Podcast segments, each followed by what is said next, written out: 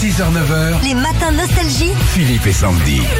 On vient de tomber sur un sondage IFOP. On sera en moyenne 5 fois par an chez le coiffeur. Et le coiffeur, bah, forcément, ça fait pas mal réagir sur les réseaux sociaux. Olivia Blabla qui a écrit sur Facebook, on l'a chopé. Il y a que chez le coiffeur que tu peux entendre.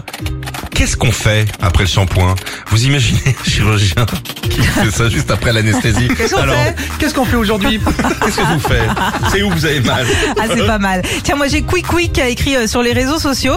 Parmi les phrases mythiques du coiffeur, tu as au moment du shampoing le fameux Vous êtes bien installé, la température vous convient. Alors que toi, t'es en train limite de t'ébouillanter et de te faire le coup du lapin. Tellement vrai. Qu'est-ce qui fait qu'on n'ose pas dire que c'est trop chaud Je sais pas.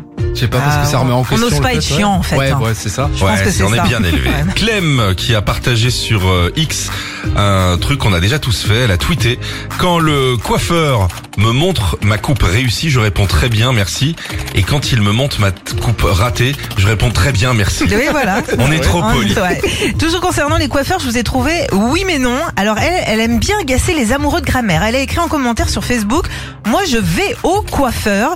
C'est comme aller chez le coiffeur mais pour vous énerver. Et pour terminer, un pseudo qui s'appelle la fille d'avril. Ma coiffeuse m'a dit ce matin que prof et coiffeur, c'était un peu la même chose. Tout le monde pense, à, euh, pense savoir faire notre métier mieux que nous, mais on s'est rendu compte pendant le Ah. confinement que ce n'était pas le cas. Philippe et Sandy. 6h-9h sur Nostalgie.